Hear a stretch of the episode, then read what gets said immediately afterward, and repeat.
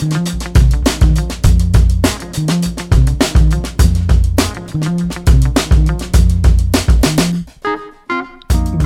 à toutes et à tous, très très heureux de vous recevoir pour un nouvel épisode sur RCJ de rencontre avec un entrepreneur. Hello Sacha, comment vas-tu aujourd'hui? Je vais très bien, salut Maxime, salut à tous. Bon bah comme vous le savez, nous n'avons pas l'habitude d'être seuls autour de cette table. Aujourd'hui nous avons le plaisir de recevoir Nicolas Fournier, fondateur de Job4, agence de recrutement dédiée aux startups et PME. Bonjour Nicolas. Bonjour. Alors ici, vous commencez à le savoir, nous parlons de tous les sujets de l'entrepreneuriat sans tabou. Nous avons vraiment comme ambition de rendre ces discussions accessibles à toutes et à tous.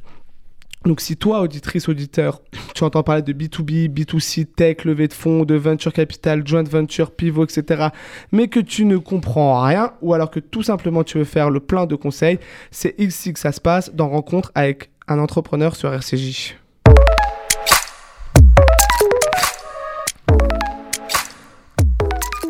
Nicolas Fournier, merci beaucoup d'être présent euh, à nos côtés aujourd'hui. On a l'habitude de faire un, petit tour de votre euh, vie, de, votre, de vos études pour un petit peu connaître euh, votre parcours. Donc tu es ingénieur de formation, diplômé de l'école de commerce TBS. TBS, oui. Tu commences ton Toulouse Business School. Toulouse Business School, exactement, donc euh, plutôt dans le sud. Tu commences ton expérience professionnelle chez Altran. Altran, Altran, exactement. C'est une entreprise de conseil en ingénierie pendant 6 ans. En 2011, tu fondes Job4, une agence de recrutement destinée aux startups. Là, on- donc on verra avec Sacha un petit peu plus euh, le, le- le pourquoi du comment, on rentrera vraiment dans le détail. Mais Ouais. euh, très rapidement, quand, quand on a construit cette émission avec Sacha, on s'est dit, mais en fait, comment se passe le passage d'un salarié donc euh, euh, pendant 6 ans à entrepreneur Comment tu as eu ce déclic et pourquoi en fait? Ouais, alors merci de me poser la question, merci de m'avoir invité aussi. Euh, ravi d'être avec vous. Euh, alors le, changement, il est, euh, bah, euh, il est, je crois, il est intrinsèque au final. Moi, j'ai toujours voulu être entrepreneur. Je savais que, bah, en sortant de l'école, comme beaucoup de jeunes diplômés, je m'étais un peu endetté pour pouvoir payer mon école. Et donc le, passage par, le salariat, c'était indispensable. Donc j'ai pu bah, rembourser assez rapidement le prêt étudiant que j'avais contracté. Je me suis fait mes armes aussi et je ne regrette rien et je garde des, euh, des amis de longue date, tu vois, maintenant euh, avec Altran. Euh, ça m'a permis de faire mes armes sur du recrutement, qui est aujourd'hui mon domaine de prédilection, de développer des compétences commerciales et de faire du, du business développement. Et, et à un moment donné, ben, je traînais dans un écosystème très tech, forcément, Altran. En plus, moi, j'étais dans l'écosystème télécom historiquement. Je travaillais sur des comptes comme euh, Alcatel, euh, Nortel Networks, qui n'existent plus d'ailleurs. Euh, je travaillais avec NEC, je travaillais avec Orange, j'ai travaillé avec Bouygues Télécom. Et, euh, eh bien, euh, tu vois, à un moment donné, je, je traînais dans cet écosystème où on parlait de 3G et 4G à l'époque. Donc, tu vois, ça commence à remonter un petit peu. Maintenant, on en est à la 5G. Et euh, je, bah, je traînais aussi avec beaucoup d'ingénieurs. On parlait innovation tous les jours. J'avais envie de ça, j'avais envie d'aller vers ça. Et, euh, et à un moment donné, j'avais envie aussi que ce soit, euh, que ce soit mon entreprise. Je viens plutôt d'une famille où on est entrepreneur, normalement, euh, pas forcément salarié. Et donc, forcément, à un moment donné, les gènes ont poussé pour que j'aille euh, j'aille vers ça. Et, Et c'est comme ça que j'ai basculé. Avant d'a- d'aller un petit peu plus loin avec toi, Sacha, est-ce que tu peux nous dire comment t'es venu l'idée, donc du coup il y a 11 ans, de monter ton propre, ta propre agence de recrutement? Ouais. Euh, alors il y a une phase de transition, c'est-à-dire que en sortant d'Altran, euh, je me suis moi rapproché. J'avais un, j'ai un ami qui est, qui est business angel, qui investit, investissait dans, dans les startups. Euh, du coup, je me suis rapproché euh, de ces startups. J'ai pu faire de, bah, du business développement, de l'organisation, euh, du recrutement. Et, euh, et en fait, bah, rapidement, j'ai pu voir un peu le besoin qu'il y avait au niveau, de, au niveau des startups, sachant qu'à l'époque, tu vois, l'écosystème startup ne brillait pas autant Mm. qu'aujourd'hui. On, on va encore battre des records en termes de Mm. levée de fonds, mais, mais il y a 10 ans, il n'y avait pas tout ce Oui. financement autour de, tout, il n'y l'écosystème. avait rien même. En fait. Il n'y avait rien, il y avait rien. C'était le néant, quoi. Oui, les- les startups, c'était vraiment en mode garage, comme on peut l'imaginer avec Steve Jobs ou d'autres Ah oui, qui ont commencé comme ça, mais c'était comme ça euh, dans, le- dans les, enfin, sur Paris. Donc les entreprises euh, euh, et les startups euh, bah, démarraient comme ça et il y avait un vrai besoin de, de recruter. Globalement, elles n'étaient pas armées pour, euh, pour, euh, pour recruter des bons collaborateurs et en même temps, bah, je me suis aperçu que le business développement, je pouvais le faire pour moi, pour aller chercher justement Mm. des startups qui, qui pouvaient euh, faire appel à mes services. Et justement, tu, tu anticipes un peu notre question. Est-ce qu'à la manière d'un pitch startup, tu peux présenter euh, Job4 en, en- en une minute, euh, voilà, pour qu'on comprenne vraiment de quoi on va parler avec Sacha juste après? Ouais, avec plaisir. Et en plus, on a une grosse actualité nous, Ah, avec avec Job4 parce que. Exclusivité sur RCG dans Rencontre avec un entrepreneur. On t'écoute ouais. sur, la nouveauté. Et notre actualité, c'est que. alors, ça fait 10 ans qu'on existe. Hein. ça fait 10 ans qu'on est une agence de placement. Mais en fait, depuis le début de l'année, on est devenu une application de ah. recrutement.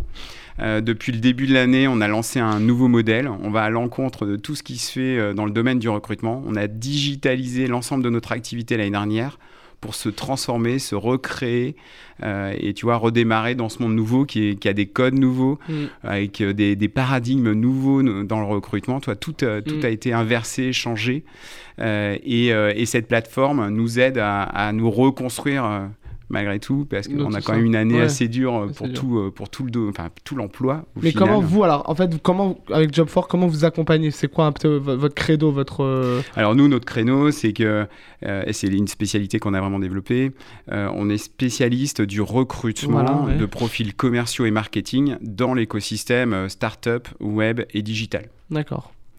Euh, ça fait dix ans qu'on fait ça, encore une fois. Euh, c'est notre force, c'est là qu'on est le, mieux reconnu aujourd'hui.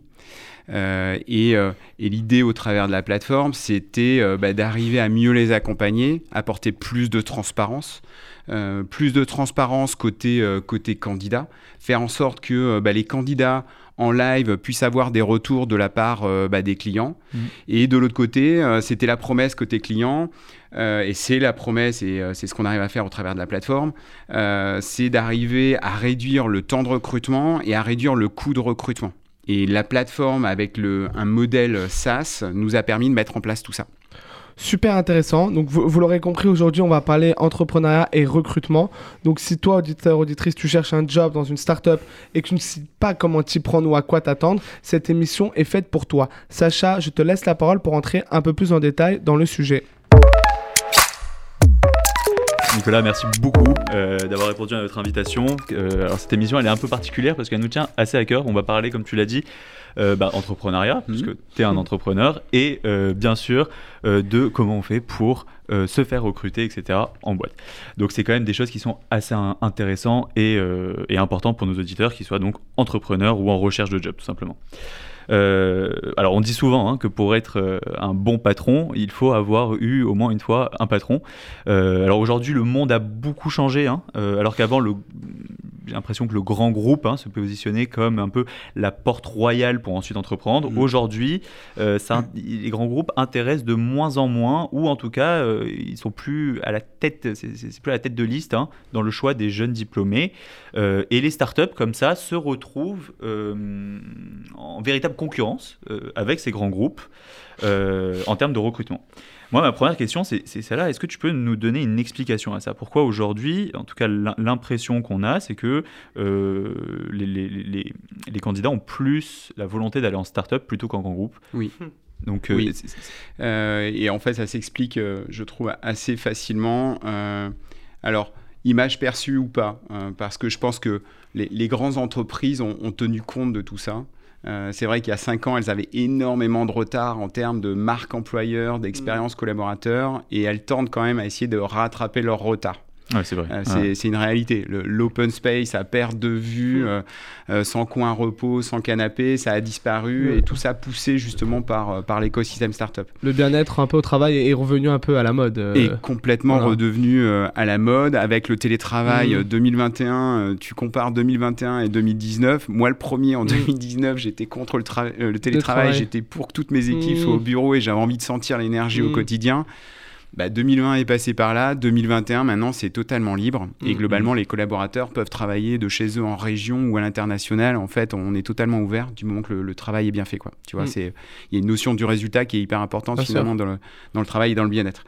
Euh, mais pour, encore une fois, pour euh, pour revenir sur le débat euh, grande entreprise ou start-up, pendant longtemps, et je, je, crois que c'est encore peut-être la difficulté des, euh, des grands groupes, c'est que euh, pour évoluer au sein d'un grand groupe, eh ben, euh, comme il y a beaucoup plus de monde qui souhaite évoluer, pour monter dans la pyramide, à un moment donné, c'est plus difficile et ça coince. Alors que dans une start-up, c'est aussi la promesse de la start-up, on arrive, il y a 10 collaborateurs, on fait partie des 10 premiers, bah forcément, euh, si il y a une levée de fonds ou si on trouve son product market fit ou, en tout cas on trouve son marché, et ben en fait l'entreprise va évoluer rapidement et donc forcément on va grandir plus rapidement avec l'entreprise, on va toucher à du management et puis on sait que le retour sur investissement d'un point de vue numéraire et rémunération, et ben on le trouvera rapidement. Euh, là où effectivement euh, il y a des parcours qui sont beaucoup plus tracés, euh, pas ancestraux, mais, mais plus tracés depuis des dizaines et des dizaines d'années dans les grandes entreprises. Et, et, ces jeunes diplômés ont envie d'aller plus vite aujourd'hui. On est sur d'ailleurs une génération, j'aime pas parler de génération, mais on est sur une génération qui, qui, n'aime pas attendre, qui a envie d'aller hyper vite. Au bout d'un an, deux ans. On a déjà envie de changer de boulot. Ouais, c'est ça. envie de changer de boulot. Ils ont envie d'être euh, head of, euh, d'être directeur commerciaux, directeur des opérations, directeur marketing au bout de deux ans. Et, ça, les grands groupes ne peuvent pas encore le proposer parce qu'il y, y a des générations quand même qui sont en place. Et avant de pouvoir sont bien installés en eh plus. Bah, bah, oui, il est plutôt confort en plus. Euh, et donc le fait de pouvoir remonter, bah, à un moment donné, il faut, euh, il faut arriver à trouver sa place. Et, les startups offrent cette promesse euh, parce qu'il y a des milliers et des milliers d'aventures qui se créent chaque année. Il y a des milliers et des milliers d'aventures qui sont financées et qui donc poussent très vite, poussées par le digital. Et donc bah, il y a un certain nombre de, de candidats comme ça qui vont vers cet écosystème pour, pour monter plus vite et avoir un track un plus rapide. Et en fait, euh, si je suis candidat et que. Donc, la, question, c'est souvent ça. Je sors d'école, euh, quelle qu'elle soit, euh, je sais pas si je dois choisir un grand groupe ou une start-up pour commencer. donc là, tu as, donné quelques détails, mais moi, j'aimerais bien que tu nous, tu nous donnes ton retour, en tout cas le retour que tu as pu avoir avec les, les, personnes que tu as pu placer dans certaines start-up. à quoi je dois m'attendre en fait en rentrant dans une start-up? On a l'impression, de l'autre côté, que c'est un peu flou. C'est-à-dire qu'on on ne sait pas vraiment où on va quand on rentre dans une start-up. C'est exactement ce que tu disais, c'est-à-dire que dans le grand groupe, c'est hyper structuré. On, on va avoir des missions qui sont claires, qui sont établies. Et l'image qu'on a quand on est de l'autre côté et qu'on veut rentrer dans une startup, c'est bah, justement c'est l'inverse. C'est ce que, ce que la startup n'a pas, c'est qu'on ne sait pas trop où on va. Est-ce que comment comment tu pourrais, euh, qu'est-ce que tu pourrais dire sur ça et quels conseils tu pourrais donner et euh, à, quoi on doit s'attendre finalement quand on postule dans une startup, ce qu'on aura après ensuite? Euh, alors, je pense que tu vois sur sur les startups. alors déjà, il y a une image que je voudrais effacer, mais à jamais. Euh, c'est le côté euh, coolitude qu'on a pu voir passer avec euh, les babies ou la table de ping-pong. Ah, mais ça, ça n'existe pas. Ça, ça, n'existe pas, effectivement. Ils, sont là, mais on n'a pas le temps d'y jouer. Ouais, c'est ça, ouais. La, la start-up, c'est tout sauf ça. la start-up, c'est beaucoup d'investissement, c'est beaucoup d'engagement. Euh, il ne faut pas croire que ça va être plus souple que, que, le grand groupe. Alors ça va être plus souple en termes de, euh, de, travail, de, définition des postes. C'est-à-dire que bah, forcément, euh, les frontières sont peut-être plus poreuses et donc vous allez pouvoir toucher à plus de choses. Si vous êtes sur des fonctions commerciales, bah, peut-être que vous allez aussi travailler avec le marketing peut-être plus facilement que dans un grand groupe où c'est ultra défini. Et, donc c'est aussi ça la promesse, c'est de pouvoir monter en compétence sur plein de sujets et de pouvoir évoluer vite. Euh, et c'est, on est vraiment sur une génération aujourd'hui, notamment les, jeunes diplômés, où ils ont envie de ça. Ils ont envie de toucher à tout le plus rapidement possible, de pouvoir être formés sur plein plein de sujets pour eux-mêmes ensuite évoluer. Pourquoi pas eux-mêmes aller vers l'entrepreneuriat euh, Et c'est ce qu'on ressent.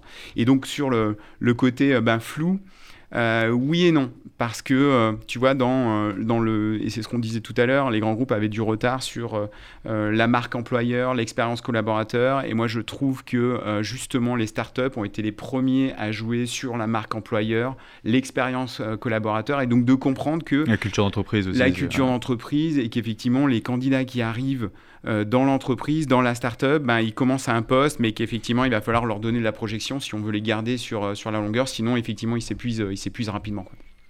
Et c'est quoi les profils un peu recherchés euh, par les startups aujourd'hui? Alors, il y en a plein. il y en a plein. il y a alors, les deux grosses tendances ou les trois grandes tendances à, à mes yeux en startup, c'est soit pour développer le produit, et donc forcément, là, on va chercher euh, des développeurs, des data scientists, euh, tous ces sujets techniques qui ne sont pas forcément mes cœurs de métier aujourd'hui. Ça, c'est quoi? C'est côté technique, c'est ça? C'est côté technique, effectivement. Il faut développer le produit. Puis, ben, une fois que tu as développé le produit, il va falloir aller le vendre. Et là, effectivement, on va chercher deux types de profils. Soit des profils marketeux, qui vont travailler sur euh, la visibilité, sur la marque, sur le contenu, sur tout le funnel d'acquisition côté, côté client, ou alors des commerciaux purs qui vont aller sur le terrain, qui vont aller chercher du contrat qui vont négocier et qui vont ensuite accompagner le client dans, dans, la production ou la réalisation en fonction de, de, ce que fait l'entreprise. Alors la question à un million d'euros, c'est quoi un business developer Un business developer, alors vaste débat justement sur le business developer. On le voit partout aujourd'hui. Ouais, qu'on a eu un peu hors antenne. pour moi, le business developer, c'est c'est un peu le, le, le, commercial dans le, enfin c'est l'intitulé commercial dans lequel on peut un peu tout mettre.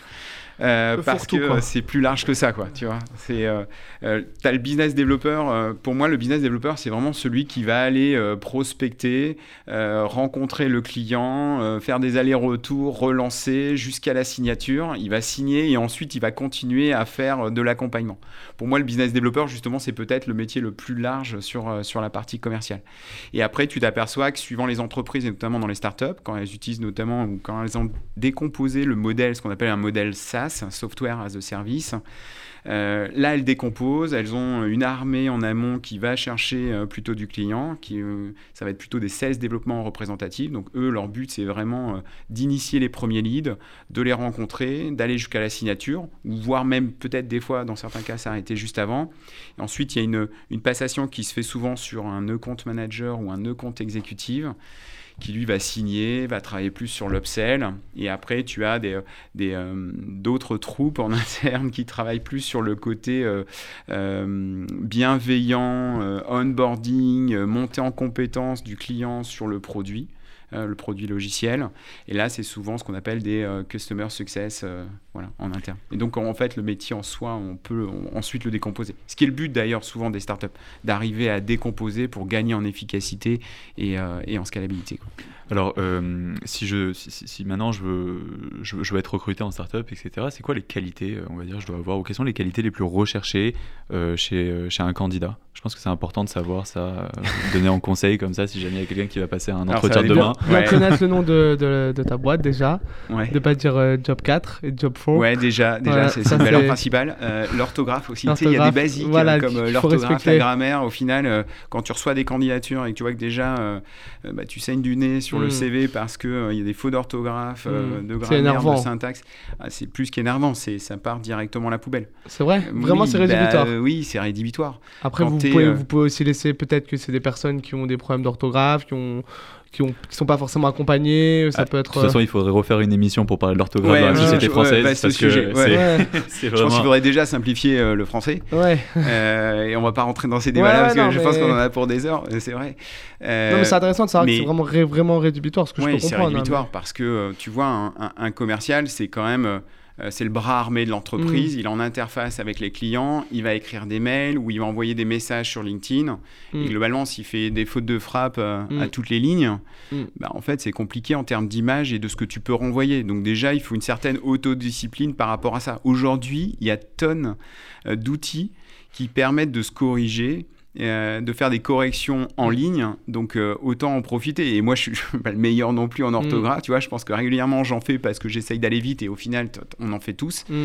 Ben oui, le, minimum, c'est d'utiliser ces outils, ces correcteurs, pour arriver à se corriger et envoyer quelque chose de propre. Tu vois, je trouve déjà à la base, envoyer une candidature qui est bourrée de fautes d'orthographe, c'est presque un, un manque de motivation. D'accord. Tu vois, donc pour moi, ça commence par là. Euh, donc, faire attention à, donc faire attention à l'orthographe, faire attention à ce qu'on a écrit, etc. Mm. Et, euh, et, pendant l'entretien, etc. Est-ce qu'il y a, il y a un, un, profil type que vous recherchez?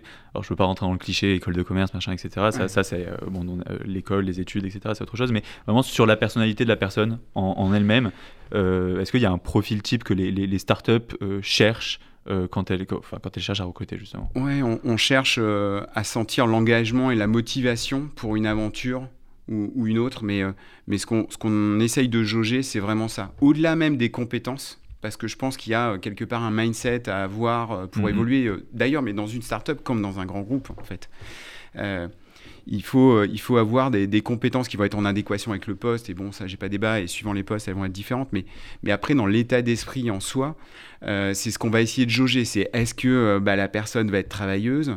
Est-ce qu'elle va se battre au quotidien? Est-ce qu'elle va être engagée? Est-ce qu'elle va être positive? Au final, c'est des sujets qui peuvent paraître simples mais, mais au final, à jauger, euh, tu vois, au quotidien, c'est pas, pas forcément hyper simple. Alors, euh, on, va, on va rentrer un peu plus dans le détail maintenant, on va parler de, de Job 4. Euh, donc, on l'a dit, hein, spécialisé dans le, dans le recrutement pour les startups. Pourquoi s'être spécialisé là-dedans? Pourquoi spécifiquement les startups? Ou en tout cas, je ne je connais pas l'avenir de Job4, mais en attendant, aujourd'hui, pourquoi être uniquement sur ce, ce créneau-là? Alors, je pense qu'on restera là-dedans. Et tu sais, c'est ce que je disais en, préambule.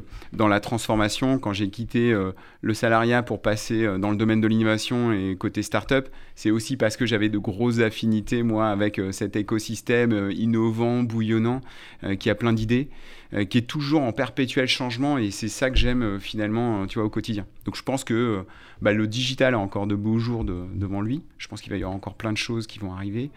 Euh, et, donc, bah, forcément, on s'est spécialisé là-dedans et il fallait de toute façon, à un moment donné, euh, tu vois, se, spécialiser. Euh, on peut pas tout faire quand on est une petite entreprise. si on veut répondre à, la demande de nos clients et être efficace, il faut qu'on arrive à bah, resserrer un, petit peu les liens à un moment donné. Et, cet écosystème nous, est, nous a attirés naturellement. ça s'est hyper bien passé dès le début. c'est même par là qu'on a commencé. Et donc, euh, bah, tu vois, on n'avait pas de raison d'aller chercher. On pourrait aller chercher aujourd'hui du, grand groupe et du grand compte. Et il y a des cabinets, je connais des, euh, bah, des concurrents qui travaillent pour discuter avec eux, qui travaillent essentiellement sur l'aspect grand compte. Je pense que ça, ça a ses valeurs. Nous, la startup ou l'écosystème startup, c'est un univers qui nous va bien euh, dans les codes. Et du coup, dans l'écosystème, ou en tout cas dans la communauté de candidats que nous, on va, chercher, et ben forcément, euh, on ne rencontre que des candidats qui vont vers cet écosystème. Et surtout, je, je, rajoute parce qu'on a eu pas mal d'entrepreneurs ici, apparemment c'est une vraie galère de recruter hmm. en startup et c'est un des plus gros problèmes que rencontrent les entrepreneurs euh, aujourd'hui. Euh, en tout cas, c'est le retour qu'on a. C'est le nerf de la guerre. pour, pour, parler un petit peu de, la plateforme concrètement, qu'est-ce qu'elle apporte aux recruteurs? On, a, Là, on a assez discuté de, la personne qui recherche. Maintenant, au recruteur en, en lui-même, quel est le service qu'elle va, va trouver sur cette plateforme-là, justement? Alors, euh, Ou les services d'ailleurs. Ouais, nous, nous, historiquement, on vient du domaine de la chasse de tête. Euh, donc on voulait retraduire au travers de la plateforme la partie chasse de tête qui a fait euh, quelque part notre succès les, les, années précédentes. Donc on voulait que en digitalisant l'activité de chasse de tête, le client puisse retrouver ça mais on voulait apporter plus de, de transparence et transpirer un peu plus au passage, mais apporter euh, de la transparence dans nos communications avec le client.